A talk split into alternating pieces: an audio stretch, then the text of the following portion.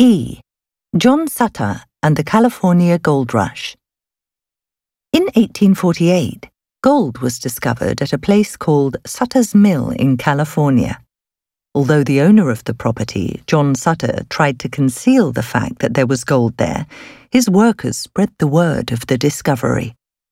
Sutter owned all the gold, but people came and illegally removed the precious metal. Soon a gold rush began, and thousands of people began searching for gold. As a result, most of the employees who had been helping to operate Sutter's business left suddenly to look for gold. Sutter's crops were damaged, and his farm animals were eaten by hungry gold seekers. He attempted to start a business selling supplies and land to gold miners, but was cheated and lost most of his fortune.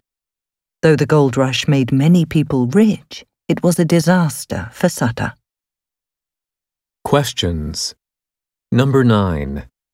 What problem did John Sutter have after gold was discovered?